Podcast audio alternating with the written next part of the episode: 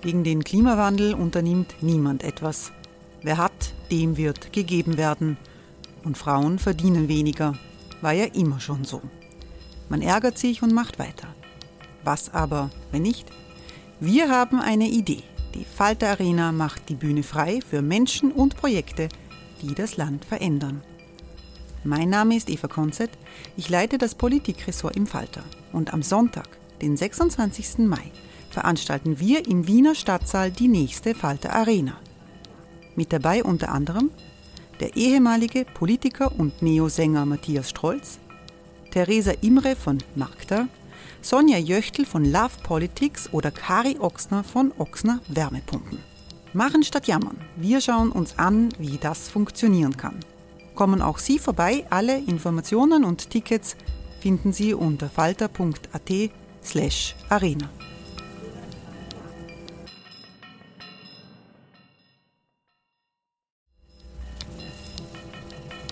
Falter-Podcasts werden durch Werbung unterstützt. Das hilft bei der Finanzierung unseres journalistischen Angebots. Die Erderhitzung ist kein Gefühl, aber mit vielen Gefühlen verbunden. Sorgen etwa oder Angst. Eine Veranstaltung gegen diese Ohnmacht ist Tipping Time, eine Klimakonferenz der Zivilgesellschaft. Von 9.5. bis 11.5. findet Tipping Time in Kooperation von Globe Art, Solektiv und Tangente St. Pölten statt und lädt ein zu Diskurs, Diskussionen und Workshops mit namhaften Vortragenden wie Nikolai Schulz und Friederike Otto. Weitere Informationen finden Sie auf www.tangentesanktpölten.at.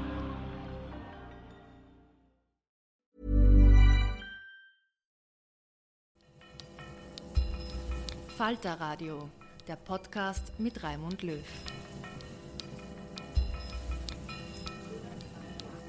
Herzlich willkommen im Falter Radio.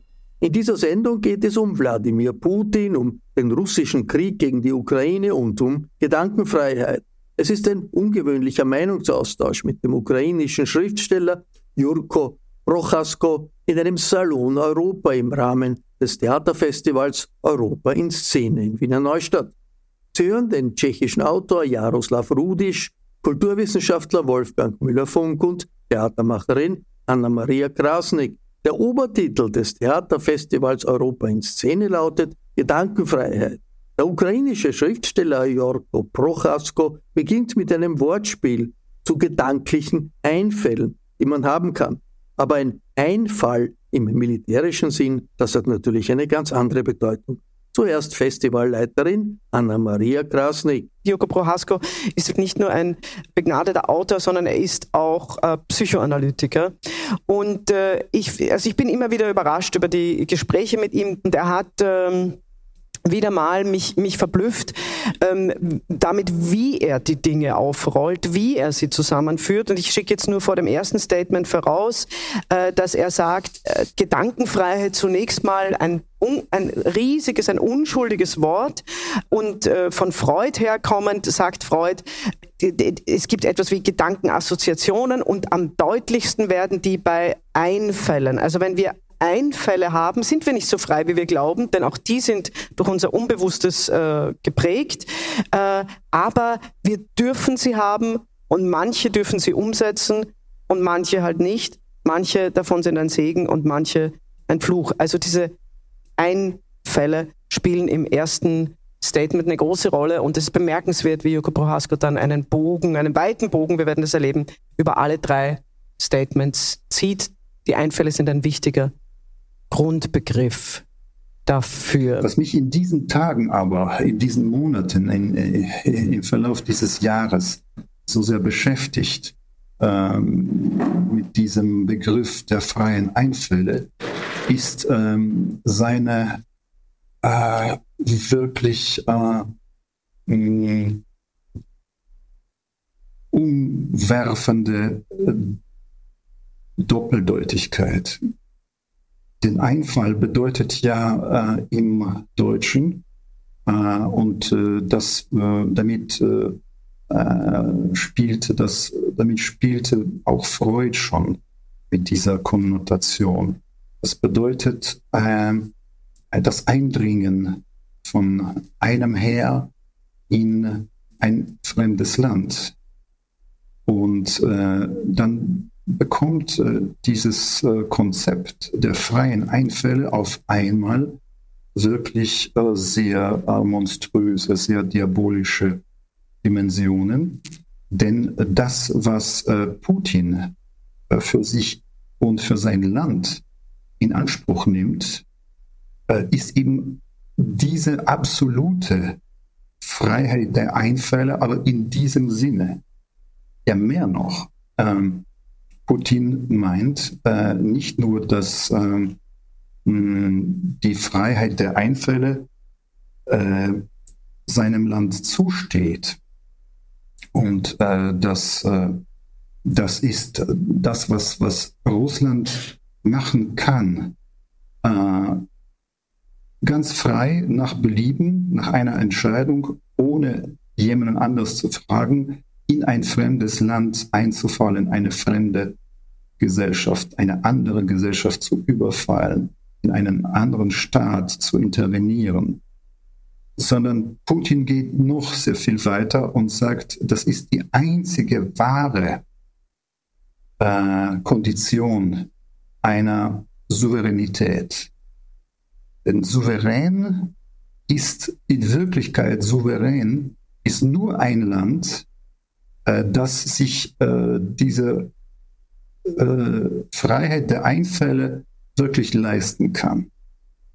Äh, sonst ist äh, man nicht wirklich souverän. So wie Putin jetzt äh, seine Vorhaben äh, herausexerziert mit uns, ist das für mich sehr, sehr unheimlich nahe am Ausrotten, am, am Töten.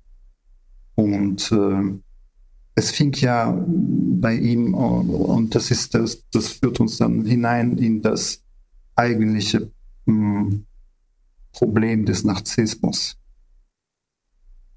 Denn mal sind wir Ukrainer für ihn das Gleiche wie die Großrussen. Das heißt, äh, wir sind gar nicht voneinander zu unterscheiden. Und das heißt, es darf uns gar nicht mehr, gar nicht geben. Und aber auf, auf der anderen Seite sind wir doch etwas anderes, aber so nahes, äh, das kein Recht hat, äh, ein eigenes Leben zu haben und sozusagen zurückgeführt werden muss, zwangsläufig auch äh, gewalttätig in diese ununterscheidbare äh, gemeinsame Identität. Aber weil äh, beides falsch ist, äh, müssen diese äh, Gedankenfehler kaschiert werden. Und es muss äh, die Wirklichkeit zurechtgebogen werden, so wie die Vorstellung ist. Und äh, das bedeutet äh, in, äh, im Endeffekt, dass wir einfach äh, ausgerottet werden müssten. Weil wir sind so die lebenden Evidenzen der Falschheit dieser Gedanken, dieser Vorstellungen. Und ähm, wenn ich zurückschaue auf die äh, Geschichte zum Beispiel des 20. Jahrhunderts mit diesen großen Ideen und großen Entwürfen, die auch ja als ähm, äh, diejenigen äh, galten, die Gedankenfreiheit äh, verkörpern, ähm, dann äh, muss ich zurückschrecken äh, vor einer solchen Gedankenfreiheit. Ja, also eine starke Aussage, eine schlüssige und starke Herleitung von den Einfällen zu den fatalen Einfällen und zur fatalen Form der Gedankenfreiheit. Dem kann man ich wenig hinzufügen, aber eure Kommentare interessieren mich. Ja, Also ich schon stark. Also ich, ich kann, ähm, äh, ich erinnere mich immer wieder an den äh, 24. Februar äh, 24, äh, Entschuldigung, 22. Ähm, äh, ich war da, ich saß da in Böhmen in meinem Wirtshaus äh, am Abend mit meinem Vater und seinen äh, gleichaltrigen Kumpanen und ähm, das, ich, ich habe selten so eine unglaublich Stille erlebt im Wirtshaus. Also diese Männer, die sich sonst immer Geschichten erzählen, Bier trinken, wie das so üblich ist. Äh, es läuft Fernsehen, eine Sportsendung irgendwie, ein Volleyballspiel, das hat niemand interessant, interessiert und niemand hat sich gewagt, auf die Nachrichten umzuschalten. Das wollte niemand, aber trotzdem, die wussten alle, was im Fernsehen läuft, ja. Und, äh, und dann, äh, dann äh, haben wir angestoßen mit ein Freund von mir ist ein ehemaliger Rangierer bei der Eisenbahn, äh, Verschubsarbeiter, wie das auf Österreichisch heißt. Äh, und, äh, und dann hat er angestoßen äh, also an, auf die ukrainische Eisenbahn, ja, sozusagen. Und das war, das war ein sehr, sehr kleiner, kurzer Moment, wo plötzlich alle in diesem Wirtshaus einfach äh, sich dorthin versetzt haben. Und natürlich äh, für uns, weil wir einfach diese doppelte schräge ähm, äh, Erfahrung haben mit der äh, mit 45 und dann 1968 äh, wird Tschechien, dann ähm, es ist kein Wunder, dass äh, Tschechien und auch die, äh, auch die Tschechen an sich äh, sehr der äh, Ukraine treu sind und dass die tschechische Bahn äh, wirklich gleich die Züge äh, äh, an die ukrainische Grenze über die Slowakei und nach Przemysl geschickt hat, um die um die äh, humanitäre Hilfe dorthin zu bringen und gleich danach auch die Waffen. Äh, um aber auch um Geflüchtete äh, aus der Ukraine nach Tschechien zu bringen. Das waren äh, und bis jetzt sind das in Tschechien ja, man muss sich das in der Tat vorstellen. Also wir sind 10,5 Millionen ungefähr und wir haben fast eine halbe Million Ukrainer äh, aufgenommen. Äh, 40 Prozent von denen wollen auch in Tschechien bleiben und ich finde, in der Tat ist es auch gut so und richtig so. Dann sind wir nicht nur unter uns Tschechen da, aber ähnlich gibt es auch äh, äh, genau, auch eine andere Sprache, äh, die man öfters jetzt auf der Straße hört, die wir in der Tat auch einmaßen schnell verstehen äh, und wiederum, die lernen auch schnell Tschechisch. Also das funktioniert in der Tat eigentlich auch sehr gut, aber äh, ich würde mich, ich versuche mich immer wieder auszusprechen, dass wir äh, dafür, dass wir einfach zur Ukraine halten müssen äh, und sollen, dass das in der Tat notwendig ist.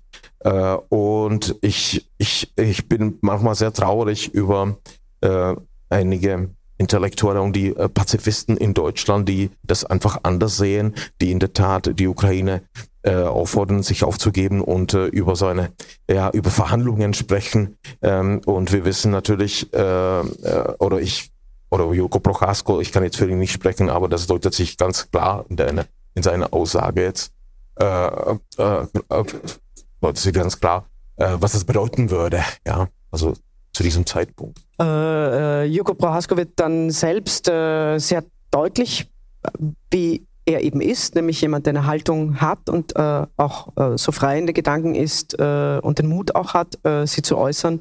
Das heißt, er wird sich darüber ganz klar noch äußern und ich habe das auch ganz bewusst dann auch noch als dritte Aussage hineingenommen. Ähm, davor vielleicht noch kurz, Wolfgang, dein Kommentar zu dieser doch bemerkenswerten Überführung von den freien Einfällen zu den freien Einfällen. Also auch hier scheint ja, mhm. äh, Kant würde die Regel sein, aber die wird eben nicht eingehalten. Also die, die Freiheit im Gedanken des einen kann die Freiheit des anderen äh, tödlich bedrohen. Das finde ich einen bemerkenswerten Gedanken. Also zunächst mal muss ich was Langweiliges sagen, dass ich Jaroslav äh, hundertprozentig zustimme. Die einzige Möglichkeit, diesen Krieg äh, äh, zu verkürzen, bedeutet, äh, die Ukraine in den Stand zu setzen, äh, den Status quo ante wiederherzustellen und die Russen aus der Ukraine zu vertreiben. Das ist mein, mein Standpunkt. Und da sehe ich auch bei, allem Schrecklichen, das ist ja furchtbar, das darf man ja fast nicht sagen, ja. Aber es gibt einen positiven Punkt, dass ich doch den Eindruck habe, dass die Europäische Union mehr oder weniger zusammenrückt und dass die Länder wie im Baltikum, äh, Tschechien, Slowakei, äh, Polen, Ungarn ist eine bemerkenswerte Aus Ausnahme, aber Österreich eigentlich auch, wenn ich mir es genau anschaue, äh, dass, dass, dass es da einen Druck gibt, der aus dem östlichen Teil von Europa kommt äh, und dass äh, die Stimmen dieser neuen Mitglieder plötzlich etwas für diese Integration tun. Das finde ich positiv und bemerkenswert.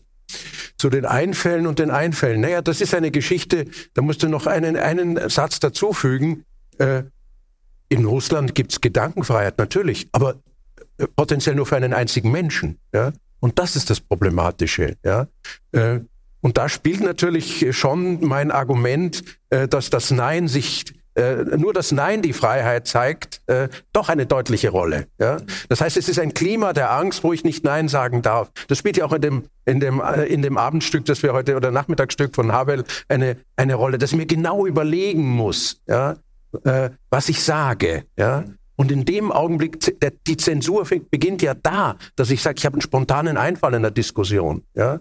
Es gibt viele Leute, die haben auf den Club 2 Club, äh, Nostalgie. Ich habe das auch. Ja? Die ist berechtigt. Ja? Weil da gibt es Diskussionen, wo die Leute spontan einen Einfall haben, den sie vorher nicht gehabt haben. So wie der berühmte französische Politiker in der, in der Nationalversammlung, der noch gar nicht weiß, dass er jetzt sozusagen einen neuen Staat und den Bruch äh, mit dem ancien Regime ausdrückt. Und der wusste das nicht. Ja? Kleist hat das wunderbar beschrieben. Ja?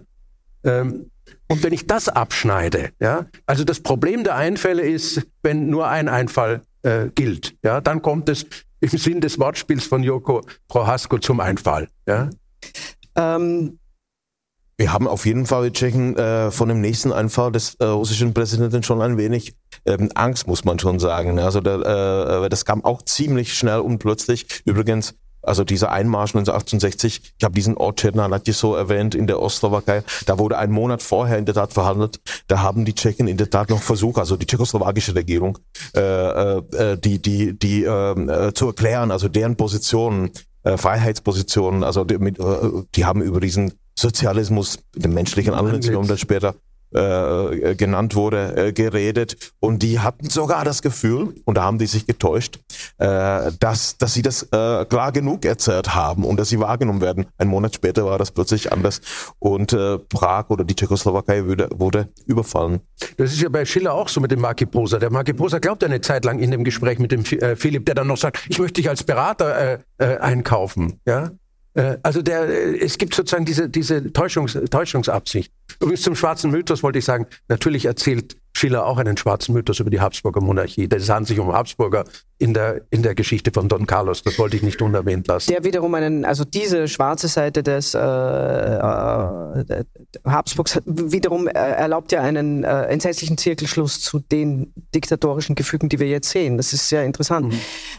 Aus der Zusammenführung eurer Argumente entsteht zwangsläufig die Überleitung zum nächsten Statement. Nämlich, natürlich, ich glaube, jeder in diesem Raum ist sich äh, bewusst, wie unangenehm es ist, über Krieg zu sprechen und auch über seine Position dazu zu sprechen. Davon wird es aber nicht besser, dass es allen unangenehm ist und sich niemand positioniert. Denn während wir hier sitzen, äh, sterben äh, eben sehr nah und wie wir herausgearbeitet haben im ersten Teil dieser Diskussion, äh, Verwandte im Sinne von, wir fühlen uns mhm. doch alle da ähnlich. Ja? Das können wir aber immer so gut äh, neutral abtrennen. Das ist jetzt kein, ja. Äh, ich denke, zwei Argumente von euch sind, sind ganz wichtig, um das überhaupt das Entsetzliche denken zu können. Das eine ist, dass äh, deine Vorfahren oder auch, auch du selbst in der Nachfrage äh, tatsächlich die Einfälle im Sinne von Jurko, äh, zum Beispiel äh, des, des, des, der russischen imperialen Idee, er erlebt haben, und zwar nicht mal kurz, sondern über Jahrzehnte. Jemand wie Havel war, äh, jetzt, äh, war äh, vier Jahre inhaftiert. Und zum anderen, dass das, was es zu verteidigen gilt, das Wort ist schon hier gefallen, die offene Gesellschaft ist. Und das ist ja kein Schlagwort, sondern das ist eine Tatsache, die unser Leben bestimmt. Über diese offene Gesellschaft, und ich werde euch dann gleich wieder um eure äh, Meinungen dazu bitten äh, und deren mögliche oder unmögliche Verteidigung spricht Joko Prohasko im folgenden Beitrag.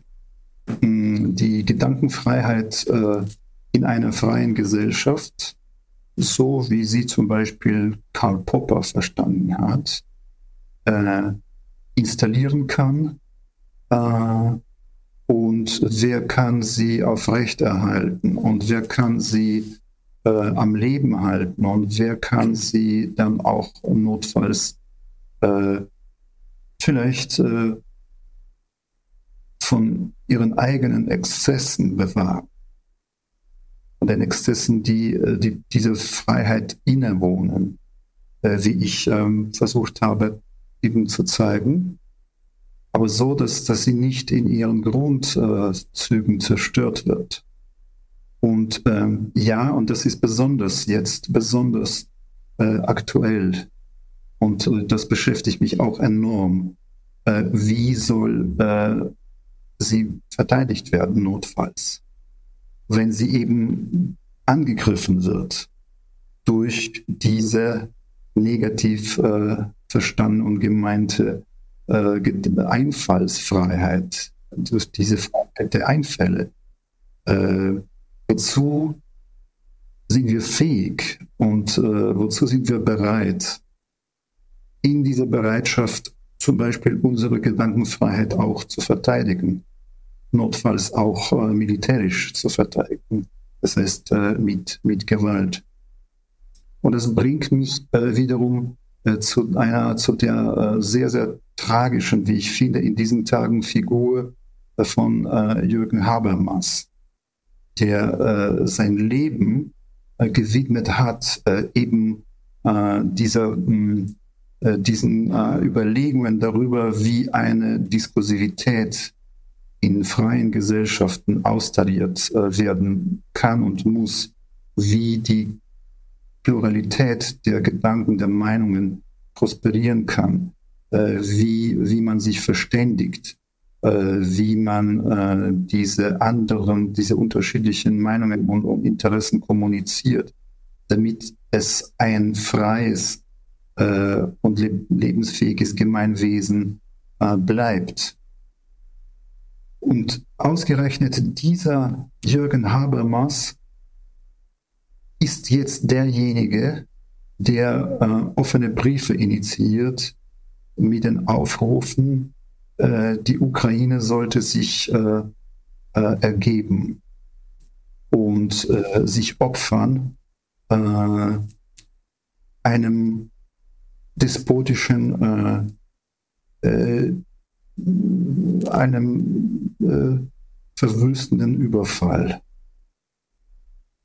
Da äh, appelliert äh, Habermas äh, an äh, Verhandlungen, an die Notwendigkeit der Verhandlungen, nur dass die Verhandlungen äh, einer Instanz angeboten werden, die gar keine Verhandlungen vorsieht, die äh, sich äh, eben von dem Prinzip der freien Einfälle in diesem negativen Sinne äh, leiten lässt und für den Verhandlungen äh, nur Verhandlungen äh, auf, auf seinen Bedingungen sind. Und ähm, diesen Widerspruch äh, kann Habermas nicht in einer guten Weise äh, angehen. Ja, ähm, Jürgen Prohasko rüstet sich äh, zur Antwort. Ja, ja. Das sage ich schon, Gottes Willen. Äh, Jaroslav Rodisch nicht. Ja, nee, nee, das, ja, genau, das passt alles in die, äh, ja, äh, ich fand es, die ganze, diese ganze, äh, das habe ich schon vorher ein bisschen erzählt, äh, ich hatte diese ganze äh, Debatte oder Teil dieser Debatte in Deutschland, äh, es ist nur ein Teil davon, äh, Teil, äh, nur ein Teil von Meinungen, auch von meinen Kollegen äh, und Kolleginnen in Deutschland. Äh, ich hatte das bisschen traurig, also diese Briefe das äh, und ich, ich, ich äh, und vor allem eben dieses das besserwisserische, ja, wir erzählen euch, was ihr, äh, was, was es zu tun gibt, das, was, was du, lieber Jurko Prochasko, machen sollst jetzt, ja. Und ich finde, man sollte in der Tat eher Leute wie Jurko Prochasko oder Juri Andruchovic oder Sherhei einfach reden lassen und deren Wünsche äußern, was wir, was wir tun sollen und, ähm, und äh, nicht über die zu entscheiden, ja, über die Ukraine, das, das halte ich tatsächlich für unglaublich arrogant und traurig. Hey, it's Ryan Reynolds and I'm here with Keith, co-star of my upcoming film If, only in theaters May 17th. Do you want to tell people the big news? All right, I'll do it. Sign up now and you'll get unlimited for $15 a month in six months of Paramount Plus Essential Plan on us. Mintmobile.com slash switch. Upfront payment of $45 equivalent to $15 per month. Unlimited over 40 gigabytes per month. Face lower speeds. Videos at 480p. Active Mint customers by 531.24 get six months of Paramount Plus Essential Plan. Auto renews after six months. Offer ends May 31st, 2024. Separate Paramount Plus registration required. Terms and conditions apply if rated PG. Wolfgang? Ja, ich bin auch hier langweilig, äh, nämlich der gleichen Meinung. Äh, ich möchte nur äh, noch hinzufügen, äh, dass das Ausmaß der Krise überhaupt nicht begriffen ist. Ja? Das heißt, die Vorstellung, äh, wenn ihr Ukrainer ruhig äh, seid, dann ist alles vorbei. Äh, und das tangiert uns nicht. Ja? Wir haben uns diese Neutralitätsgeschichte, wir, wir, sind ja nicht einmal bereit, über die Neutralität politisch zu diskutieren im Parlament. Ja? Nachdem zwei Bündnispartner, Schweden und Finnland, äh, die Neutralität aufkündigen wollen. Ja? Das heißt, wir haben immer noch das Gefühl, wenn die Ukraine nur endlich aufhört, dann haben wir in Deutschland und Österreich unsere Ruhe. Aber warum sollte das sein? Ja, es ist das erste revisionistische Regime, das wir erlebt haben. Ja, der Unterschied ist, äh, es gibt ähnlich, verblüffende Ähnlichkeiten zwischen dem Einmarsch in der Tschechoslowakei und dem Einmarsch, äh, der geplant war für Kiew und der Absetzung der Regierung äh, Zelensky. Aber das wurde nicht gespielt, diese Schallplatte. Ja? Äh, hätte, hätte es nicht nur diesen einen Einfall gegeben von Putin, sondern hätte er vielleicht auch auf seine Militärs gehört, hätte, ich weiß es nicht, wir wissen es nicht. Ja? Wir wissen es nicht. Ja? Aber es geht ja um die Erhalt der Sicherheitsordnung. Diese Neutralität war so lange etwas wert, nicht so viel, wie man immer gedacht hat, weil es gibt niemanden, der die garantiert von außen, die österreichische im Übrigen. Äh, solange diese Sicherheitsordnung KSZE, OSZE und so weiter bestanden hat und selbst die kommunistische Regime hat äh, um des Machterhalt willen äh, diese KSZE nicht gerne, aber doch äh, äh, akzeptiert und grimmig unterschrieben. Ja? Diese Sicherheitsordnung ist, ist, ist kaputt und wenn es Putin gelingt, ein Drittel oder ein Viertel der Ukraine äh, dem Russland zuzuschlagen, dann ist doch überhaupt keine Garantie da, dass er nicht das nächste Mal ins, ins Baltikum einmarschiert. Und dann können die Leute, die Pazifisten immer noch sagen, ja, aber da müsst, das müssen wir akzeptieren, weil sonst schickt er vielleicht Atombomben. Ja, ja, ja das ist das, das ist also das Ausmaß, ja, und auch der Vergleich, äh, der verharmlosende Vergleich. Ich will nicht sagen, dass Putin Hitler ist, aber äh, eins hat er gemeinsam und das ist das revisionistische Ziel, die Wiederaufrichtung, das großrussische Reich im Analogie zum Großdeutschen Reich. Das hat er gemeinsam und das passt nicht zusammen mit einem Politiker, mit dem man Sicherheit und Grenzen äh, aus, äh, austauschen kann. Ich wollte noch zur offenen Gesellschaft ganz kurz was sagen. Ja, das ist vielleicht ein missbräuchlicher, also ist ein sympathischer Ausdruck. Mir ist er sympathisch, äh, weil er, weil er sozusagen einen gemeinsamen Raum etabliert. Das muss nicht ein dritter Raum, ein gemeinsamer Raum. Aber es ist natürlich klar, dass es auch Grenzen gibt. Ja, und das ist eine Herausforderung. Wie gehe ich mit äh, wie gehe ich mit Gegnern der offenen Gesellschaft um? Wie gehe ich mit Leuten um, die die Spielregeln nicht einhalten wollen? Ja?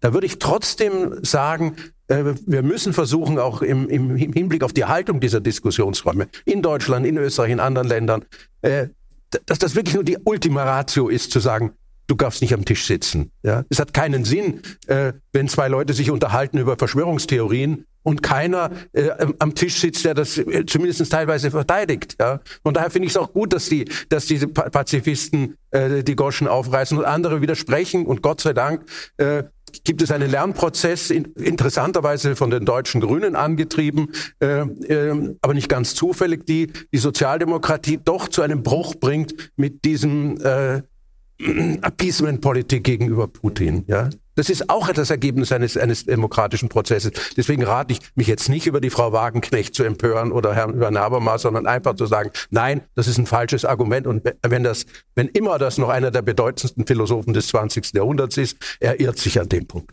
Vielleicht folgendes, was uns doch alle so beklemmt und äh, ich deute auch das Stühleknistern im Raum so, ist, dass wir doch alle noch vor wenigen Monaten, Jahren gesagt wir sind selbstverständlich sind wir Pazifisten, was denn sonst? Pazifistinnen. Wir sind äh, alle Pazifisten sind, letztendlich. Äh, genau. Ähm, das heißt, die, die, die, die, die Schwierigkeit und deswegen finde ich die Beiträge, sogar die extremen Beiträge, unglaublich wichtig, damit die Debatte nicht völlig aus den Fugen gerät. Also ich bin froh um äh, den Brief von Habermas, auch wenn ich äh, die Einstellung nicht teile, zumal das, was Jürgen zum Schluss sagt, einfach unwiderlegbar stimmt. Es werden keine Lösungen kann niemand anbieten, aber nicht mal Überlegungen, nicht mal Lösungsansätze. Was denn dann? Was denn, wenn jemand nicht verteidigen will? Also es gibt, wie er richtig sagt, es gibt so, äh, äh, man findet diese Argumente, also ich finde sie wahnsinnig sympathisch. Ich finde auch, muss ich ganz ehrlich sagen, einige der Wagenknecht-Argumente emotional und auch als Frau und auch als äh, äh, Mutter von, von einem Sohn unter anderem äh, sehr nachvollziehbar und in einem Teil richtig. Und ich finde es sehr, sehr wichtig, dass sie ausgesprochen und ausgesprochen werden müssen in einer Demokratie. Was einen zum Verzweifeln bringt, ist aber, ich würde mir das so wünschen, auch von meinen Freunden, die nach wie vor Freundinnen und Freunde sind, und das finde ich wichtig, dass wir uns das erhalten, die diese Meinung eines Habermas und so weiter teilen, mit denen ich trotzdem sehr befreundet bin, sind kluge Menschen. Aber das Entsetzliche ist, dass wir von niemand aus dieser Ecke auch nur eine Idee hören, wie man die Abschaffung der Freiheit, die droht für Gebiete, wie du es beschrieben hast, aber nicht nur für Gebiete, auch für, für die russische Bevölkerung selbst, äh, ähm, wie man das äh, beendet. Und ich bin, und das möchte ich nur vorausschicken vor der dritten Einspielung, die äh, fürchten Sie nicht, aber nochmal deutlicher wird. Und ich finde, es ist auch wichtig, dass man das in einem analogen Raum, der nicht verkürzt, sagen muss und darf, was äh, Joko Prohasko zu sagen hat.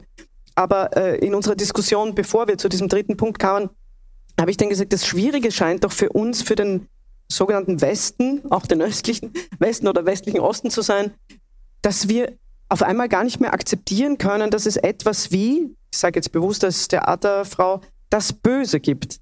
Also wir sind ja so weit gekommen in unserem äh, Wohlfühlen, dass wir das eigentlich, außer so in kleinteiligen Dingen, eigentlich nicht akzeptieren wollen oder können, dass das, was Schädliches, wie, wie Joko Brauhaus gesagt, Tödliches, Böses will, nicht daran denkt, von selbst aufzuhören. Also diese Idee, die ja seit äh, die Welt besteht, und Gott sei Dank hat sie sich zivilisiert, aber sie hat sich eben nicht so sehr zivilisiert, merken wir gerade.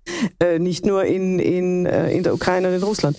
Äh, das, das ist nicht, weil wir es uns wünschen, verschwunden. Und da, damit tun wir uns einfach sehr viel schwerer als die, die unmittelbar darunter leiden, offenbar.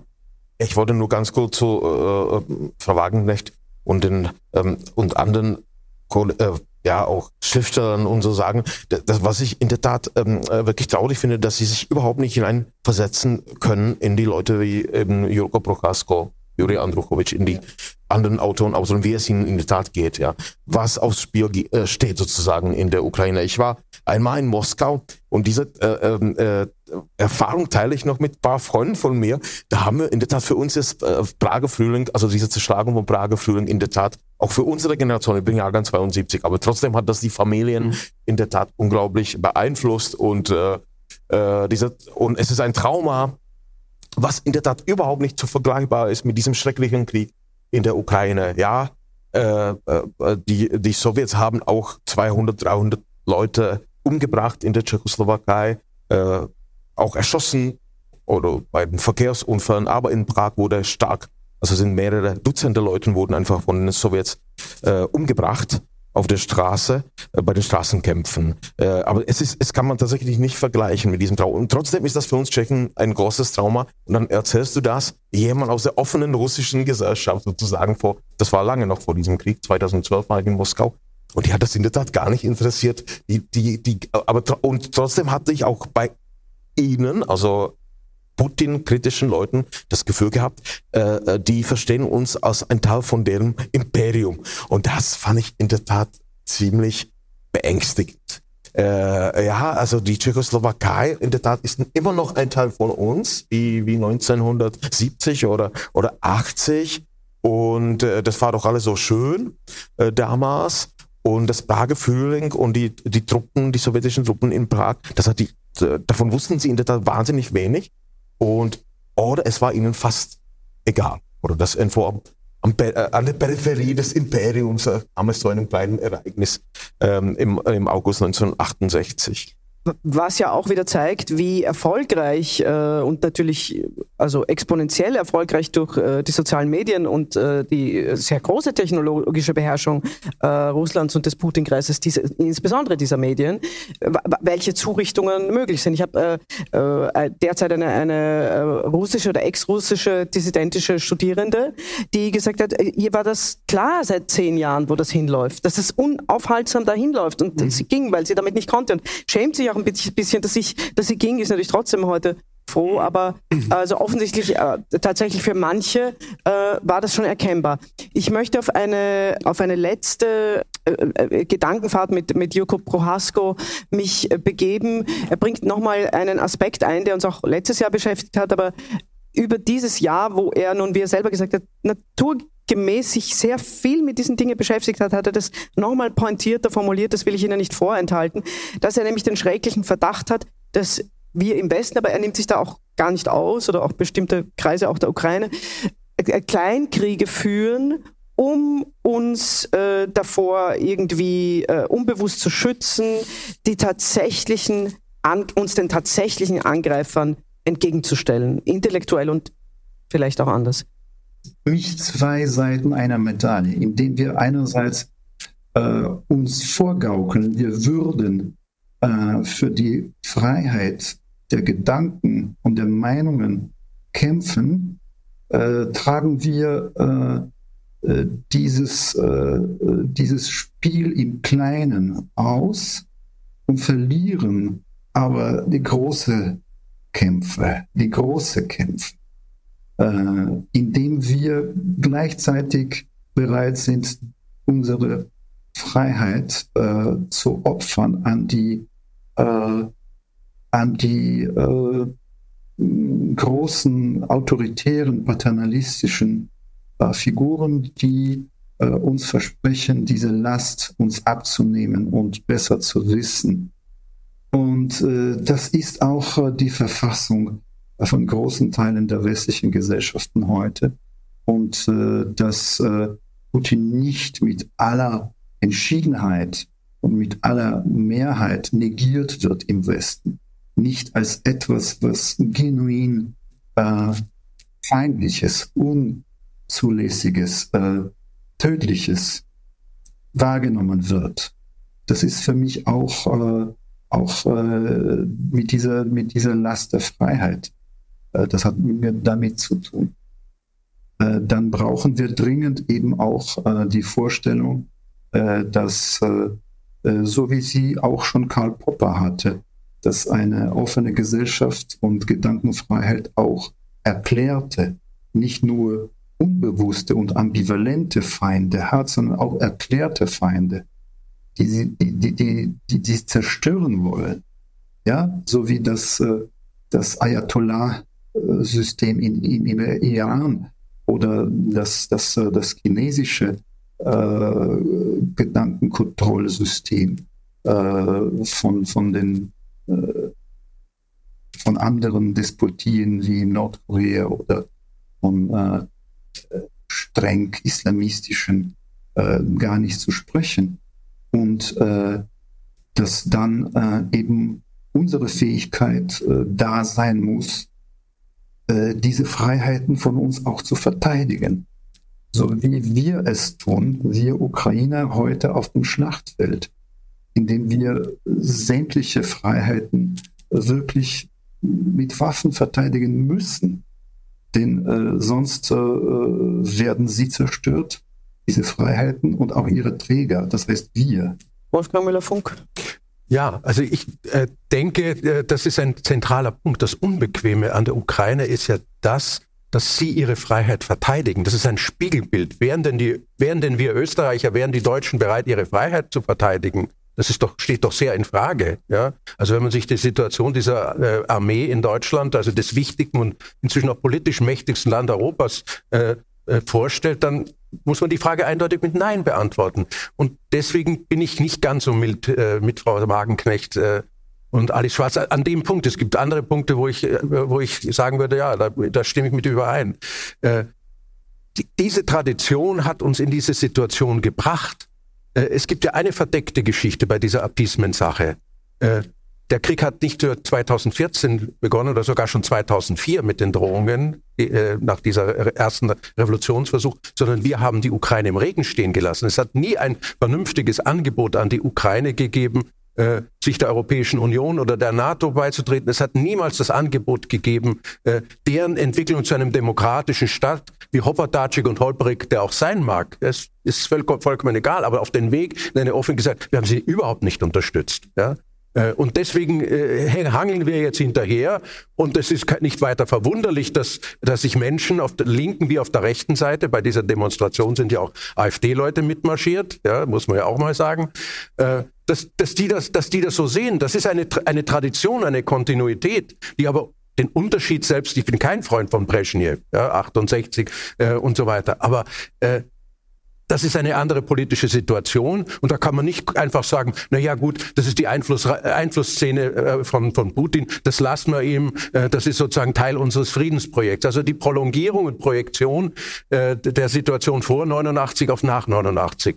Und diese Menschen haben nicht verstanden, dass sie nicht mehr im Jahr 1987 oder 88 leben, sondern dass da 25 Jahre dazwischen liegen, die uns in einer viel, die uns viel, viel unsicher, in einer viel unsicheren Lage äh, äh, sehen lassen. Ja, ja dem stimme ich auch, auch zu, auch den, äh, in dem, äh, man, die letzten Worte von hier von Jurko Prochasko, äh, da hatte alles in der Tat erzählt, aber äh, tatsächlich die Ukraine, also ich glaube, wir haben die überhaupt nicht wahrgenommen, nicht nur äh, als Land in der Tat nicht wahrgenommen. Die ukrainische Literatur oder die Kulturszene ähm, äh, Vielleicht mehr in, in, Polen schon, aber in Deutschland in der Tat war das eher so was für, für die, die absoluten fast Nerds, ja, oder äh, die, Experte, äh, die Experten. Und das ist jetzt natürlich auch deutlich, deutlich anders. Also das ist tatsächlich äh, Putin gelungen. Plötzlich existiert eine Ukraine, plötzlich äh, existiert ein vereinigtes äh, Europa mit ein paar Ausnahmen, aber wir halten zusammen da und, äh, und es entsteht einfach eine, äh, oder äh, die, die ukrainischen Bücher werden gelesen, die Autoren werden endlich wahrgenommen. Ähm, äh, das wollte ich in der Tat ganz am Anfang sagen über diese tschechischen, äh, die tschechische Literatur, die sich auch mit der Zeit von 1918 äh, jetzt gerade auseinandersetzt. Äh, äh, das gibt's auch in der ukrainischen Literatur, ja. mindestens bei Juri Andruchowitsch ganz stark, zum Beispiel in seinem Roman Zwölf Ringe, den ich einfach wirklich für ein großartiges Buch halte, und da äh, ist eine der Hauptfiguren ist ein Österreicher, der in der Tat in der Westukraine unterwegs ist, in den Karpaten und dann auch, auch verloren geht. Äh, aber da gibt es auch eine gewisse Sehnsucht nach diesem, nach diesem Kulturraum. Äh, auch aus diesem Buch, in diesem Buch ist ganz klar, wie nah, wie kurz der Weg von, äh, von Lviv nach äh, Wien ist oder nach Prag mhm. oder, oder nach, äh, nach Budapest. Ja. Also das ist, und äh, ich glaube, seine Tochter Sofia Andruchowitsch hat mindestens für das jetzt in Brno, aus, ich habe das Buch nicht gelesen, aber in Brno läuft das jetzt als, als Theaterstück ein Buch, auf Tschechisch heißt das Felix Austria. Also das ist ein ganz klarer auch Bezug zu, zu, äh, zu, dieser, zu, dieser, zu dieser gemeinsamen Geschichte. Äh, vielleicht noch ein Punkt gegen Schluss, der auch für viele Missverständnisse führt und der zu vielen Missverständnissen führt und der natürlich auch wirklich eigenartig ist. Es gibt ja diese, diese sogenannte Hufeisentheorie, dass nämlich äh, sich die rechten und die linken Ränder äh, in, äh, den, in den Fra Fragen der Gegenwart, also der, äh, sei das jetzt nun äh, die Gesundheitspolitik, also Thema Impfzwang, Nicht-Impfzwang, sei das äh, der, der russische Angriffskrieg, viele andere.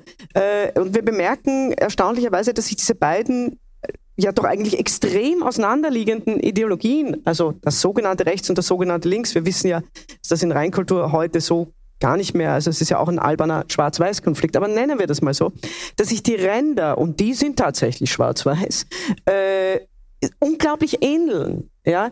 Ähm, woran wo, und, und auch gegenseitig natürlich beschimpfen. Also es ist für mich eine ganz grauenvolle Pointe dieser, äh, nicht dieser Diskussion, aber der Diskussion um Themen, wie wir sie heute haben mit äh, Olga Flora ich erzählt, ja, also sie schätzt Joko Prohasko unglaublich, aber äh, manche sagen ja, der würde jetzt ja auch durch die entsetzlichen Umstände verständlicherweise irgendwie äh, mit nationalen äh, Überlegungen spielen. Und das ist diese entsetzliche Verwechslung, dass jemand, der die äh, Ausstellung in Berlin, das muss man sich mal vorstellen, über die jüdische Stadt Lemberg äh, Chef kuratiert hat, der nun wirklich ein ausgewiesener Kenner nicht nur der jüdischen äh, Geschichtsszene, sondern also auch äh, offenste Freundeskreise hat, der sich immer gegen den Nationalismus in der Ukraine ausgesprochen und den auch nicht beschönigt hat, dass der jetzt einfach sagt, aber entschuldige, dürfen wir bitte auch als Nation oder werdende Nation, als ein eigenes Staatengebilde entstehen und unsere Werte verteidigen, jetzt plötzlich, weil es gerade opportun ist, um einer Friedenslösung, die, wie du sagst, ihm aufoktroyiert wird, wird, wird das in so eine Ecke gestellt. Und das ist ja auch etwas Grauenvolles und das hat damit zu tun, dass sich diese rechten und linken Extremideologien annähern. Woran liegt das aus eurer Sicht oder wie ist sowas überhaupt möglich? Hat, ist das auch, ist es, weil sie nicht frei, weil diese Ränder in ihren Gedanken nicht frei sind oder woran liegt das? Ich glaube, das hast du damit jetzt beantwortet, also Oh je. aus meiner Sicht genau. Nee, äh, äh, also das, äh, das gab es schon wahrscheinlich immer, wenn man an den Pakt äh, Molotow-Ribbentrop denkt, da haben die sich doch äh, schon mal auch begegnet. Ähm, da, auch das äh, wurde zum Beispiel in der Tschechoslowakei in der Tat gar nicht thematisiert. Also das, also auch wir haben in der Tat auch äh, die sowjetische Propaganda übernommen. Auch äh, aus, klar, es gab das, das andere Trauma für uns Tschechen natürlich, der, äh, das Münchner Abkommen im Stich gelassen, ohne uns, über uns, was in der Tat der Ukraine äh, jetzt auch drohen würde, wenn man äh, äh, Frau Schwarzer oder äh, Wagenknecht in der Tat folgen würde. Das würde das wahrscheinlich auch vielleicht auch heißen, ich weiß es nicht, aber vielleicht. Äh, und dann plötzlich gab so eine, eine, eine leere Zeit über den Krieg, über den Angriff auf Frankreich oder England, wurde nicht so viel erzählt und dann kommt das der 22. Juni 1941, der Angriff äh, der Wehrmacht oder von Deutschland, Nazi-Deutschland, der Überfall die Sowjetunion. Das, äh, und ich glaube, äh, bis heute hatte ich dann immer den Eindruck, aus, äh, dass das davon geblieben ist, dass, da, dass das auch in Russland nicht thematisiert wird, dass, dass in der Tat die Sowjetunion die baltischen Länder überfallen hat, dass sie, dass sie Polen überfallen haben mit, mit der Wehrmacht. Dass sie ein Komplize von Hitler waren. Richtig, genau. Das wird in der Tat gar nicht äh, thematisiert oder dass sie Finnland überfallen haben, dass, dass sie Komplizen waren. Das wird in der Tat auch äh, nicht mal weggeredet. Darüber wird nicht, nicht geredet. Also wir, wir sind, wir wurden angegriffen und äh, wir haben uns in diesem Krieg verteidigt, ja.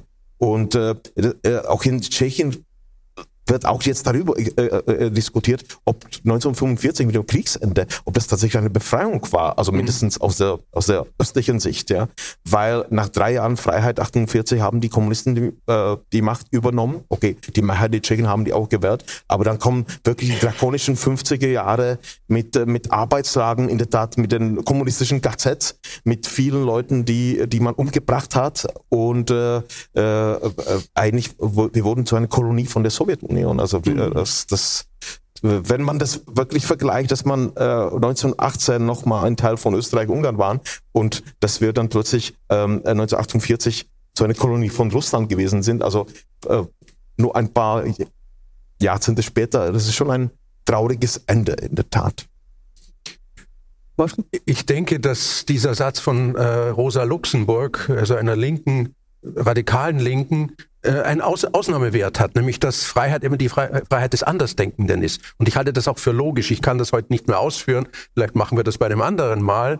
Äh, aber äh, was die Gemeinsamkeit zwischen radikalen Rechten und radikalen Linken ist, ist das Frei- äh, Freund-Feind-Schema. Unter dem Freund-Feind-Schema ist kein Platz für den Andersdenkenden. Ja? Ich muss alles tun, um diesen Feind zu vernichten. Äh, und das ist eine Art von, von Schlachtordnung. Und es gibt ja äh, belegbar äh, Faszinationen äh, für das Denken von Karl Schmidt. Äh, auch bei einem Denker, der mir persönlich äh, und auch theoretisch sehr lieb ist, wie Walter Benjamin. Ja, dieses Freund-Feind-Thema, das ist, das finden die Leiwand, die linken Theoretiker, völlig unabhängig äh, von der von der Ideologie. Ja, und äh, das sieht man ja auch, dass jetzt die äh, die radikalen äh, Rechten, die, die rechten Identitären von den linken Identitären äh, äh, abkupfern. Ja? Und äh, vollkommen natürlich nicht gerechtfertigt die Philosophie von Michel Foucault dafür gebrauchen oder missbrauchen, äh, zu sagen, wir sind die armen Opfer und die, die Demokratie, das ist überhaupt nichts wert, die existiert ja gar nicht. Äh, und die, also ganz bewusst die Spielregeln äh, verletzen. Ja? Und das ist eine Herausforderung, äh, wie man damit umgeht. Und äh, nicht zuletzt ja auch äh, Putin selbst, der ja hauptsächlich im eigenen Land damit äh, punktet, sich als großer Antifaschist äh, darzustellen, mit Mitteln, die wir, auch wenn man plumpe Vergleiche äh, umgehen möchte, gar nicht anders als faschistoide Vernichtungsmittel ansehen muss. Ähm, vielleicht doch als einen ähm, etwas helleren Ausblick äh, gegen Ende äh, sei erwähnt, dass Sirko Prohasko rührenderweise ähm, sehr wohl äh, Gedanken entwickelt hat für danach, wann auch immer dieses äh, danach äh, einsetzen wird. Und er hat, äh, finde ich völlig zu Recht gesagt, dass wir doch als Zivilisationen, Demokratien daran arbeiten müssten, Kriterien, also nicht, nicht lose Gedanken, sondern Kriterien dafür zu entwickeln, wie wir der, und hier kommt er äh, brillant an den Anfang seiner Überlegungen zurück, der schrecklichen Einfallsfreiheit rechtzeitig in einer Art von Frühwarnsystem mhm. etwas entgegensetzen. Und äh, tatsächlich ist es so, diese Kriterien sind nicht ausgearbeitet. Die sind kein, äh, zumindest also kein wirklich öffentlichkeitsmächtiges Thema in der EU. Also wir, auch wieder eine berechtigte These von, von Prohaska, wir zerstreiten uns über Einzelheiten, sei das immer kleiner werdende Identitäten, sei das irgendwie die, die viel zitierten Fischereirechte, ja. Aber sozusagen die Kriterien, wie, wie, nach welchem System das verbindlich verbindlich ist, stoppen wir rechtsverbindlich international, bevor es in kriegerische Situationen eskaliert, diese entsetzliche Freiheit der Einfälle. Also auch dafür gibt es, äh, gibt es Menschen, Denkerinnen und Denker, die überlegen und gerade auch in diesen Gebieten, obwohl sie ganz unmittelbar von anderen Schrecklichkeiten äh, bedrängt sind. Und das ist neben dem hervorragenden Eisenbahnnetz, glaube ich, doch etwas wie, wie, wie Hoffnung und eine berechtigte Hoffnung. Ähm, mir bleibt mich bei euch beiden äh, herzlich zu bedanken für eure Beiträge, darauf hinzuweisen, dass ich ein großer Feind der Literatur von Wolfgang Müller-Funk und von Joko äh, von das wird heute noch ein paar Mal passieren, äh, von Jaroslav äh, Rudisch bin. Äh, einige der, ja, das, das nennt Solidarität, diese. Ähm, äh, einige der Werke, nicht alle, weil äh, Max hat mir verraten, es gibt, äh, ja, alles, was wir hier diskutieren, bleibt ja nicht ohne Spuren und betrifft zum Beispiel auch den Buchhandel. Das heißt, Lieferungen von Büchern sind schwieriger geworden in Europa, als sie es schon waren, auch selbst zwischen Österreich und Tschechien. Äh, das heißt, es sind nicht alle deiner Werke, was traurig ist, jetzt lieferbar oder hier lieferbar, aber einige äh, liegen, liegen, liegen da. Ähm, dann möchte ich hinweisen natürlich auf die Vorstellung um 15 Uhr, Audienz. Ähm, Audienz ist die Vorstellung. Also ich nehme fast an, es ist zu allen von Ihnen gedrungen, sollten Sie Karten für den Nachmittag haben. Wenn nicht, äh, die Carlos-Karten sind gültig. Wir mussten hier verschieben aufgrund eines Krankheitsfalls. Übrigens der Kollegin geht es wesentlich besser. Also freuen Sie sich äh, auf die Premiere am Donnerstag, die natürlich ausverkauft ist. Ab dem 17. gibt es erst wieder Karten für Don Carlos und ich kann das äh, wirklich nur schwer empfehlen. Wir werden auch darüber dann, äh, Wolfgang hat es ein bisschen schon blicken lassen, hier diskutieren. Ähm, ja, nebenbei gesagt, es gibt wieder unseren goldenen Postkasten. Das war übrigens ein Publikumswunsch und es gibt äh, schöne Postkarten, die liegen wie auch andere Wortwege-Souvenirs bei äh, Max auf. Und Sie können, aber sollten Sie noch nicht im Newsletter sind, einfach Ihre leserlich Ihre E-Mail-Adresse ähm, draufschreiben, absichtlich in dem Kasten äh, abgeschirmt. Das heißt, ihr bekommt niemand außer äh, die Menschen, die Sie bei uns in den Newsletter eintragen, wenn Sie das möchten. Sie können aber auch einfach äh, eine Bemerkung schreiben, was Ihnen äh, vielleicht einfällt äh, zu diesen Erlebnissen hier. Es ist etwas wie ein, wie ein Postkarten-Gästebuch. Wir mögen das mehr als, äh, wie soll man sagen, so die üblichen Mail-Kommentare. Wir sind, wie Sie sicher schon durchschaut haben, Freundinnen und Freunde des Analogen. Zumindest äh, pur le Kontrast. Ähm, ja, ja, bedanken möchte ich mir aber auch im Voraus und Sie neugierig machen für diejenigen, die am Nachmittag bleiben. Äh, wir hatten natürlich das Problem, es gibt ja nach den Vorstellungen von Audienz die Nachtgedanken. Die Vorstellung ist, ist selbst sehr intensiv, aber kurz und kurzweilig. Als zweiter Akt gibt es diese Nachtgedanken, heute eigentlich Nachmittagsgedanken. Nachdem nicht absehbar war, dass diese Vorstellung heute einspringt und ich nicht in drei Tagen einen äh, Großautorin, Großautor so einfach mal zu Tisch bitten kann, äh, die uns dann ab nächster Woche auch begleiten werden, haben die beiden Herren sich bereit erklärt, auch das Nachmittagsgespräch mit mir zu führen. Das wird keine Wiederholung sein, sondern da geht es äh, dann ganz klar um, äh, um Havel äh, und um seine Welt und äh, sein Theater und die Gedanken, die man daraus äh, schöpfen kann und die positiven Einfälle. Ich äh, bedanke mich für Ihre Konzentration. Die ist für uns ganz wichtig, sonst könnten wir hier gar nichts entwickeln. Und freue mich auf den Nachmittag und die beiden Herren, denn vielleicht ja, wird es ja Fragen geben, sind ein wenig noch im Raum und auch am Nachmittag wieder hier. Das ist ein Salon, scheuen Sie sich nicht zu diskutieren. Danke. Nein. Sie hörten einen Ausschnitt eines Salon Europa vom 5.3.2023 beim Festival Europa in Szene in Wiener Neustadt. Zu hören waren der ukrainische Schriftsteller und Übersetzer Jurko Prochasko, der tschechische Schriftsteller Jaroslav Rudisch, der Kulturwissenschaftler Wolfgang Müller-Funk. Die Diskussionsleitung hatte Theaterfrau und Festivalleiterin Anna-Maria Krasnik. Bei den Veranstaltern bedanke ich mich für die Zusammenarbeit. Neue Termine des Salon Europa gibt es diesen Herbst. Am 13. September 2023 geht es um Verwandlungen der Seele in den gegenwärtigen Umwälzungen durch Kriege und Klimaveränderungen und politische Radikalisierung. Am 24. September sind Verwandlungskünste und ihre befreiende Funktion das Thema. Spielort wie immer sind die Kasematten in Wiener Neustadt. Ich verabschiede mich von allen, die uns auf UKW hören. Meinungsaustausch zwischen Intellektuellen und Even when we're on a budget, we still deserve nice things. Quince is a place to scoop up stunning high-end goods for 50 to 80% less than similar brands. They have buttery soft cashmere sweaters starting at $50, luxurious Italian leather bags, and so much more.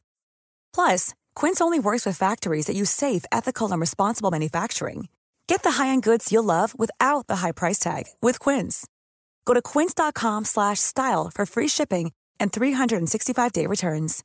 Imagine the softest sheets you've ever felt. Now imagine them getting even softer over time. That's what you'll feel with Bowl and Branch's organic cotton sheets. In a recent customer survey, 96% replied that Bowl and Branch sheets get softer with every wash. Start getting your best night's sleep in these sheets that get softer and softer for years to come. Try their sheets with a 30-night guarantee. Plus, get 15% off your first order at bowlandbranch.com. Code BUTTERY. Exclusions apply. See site for details.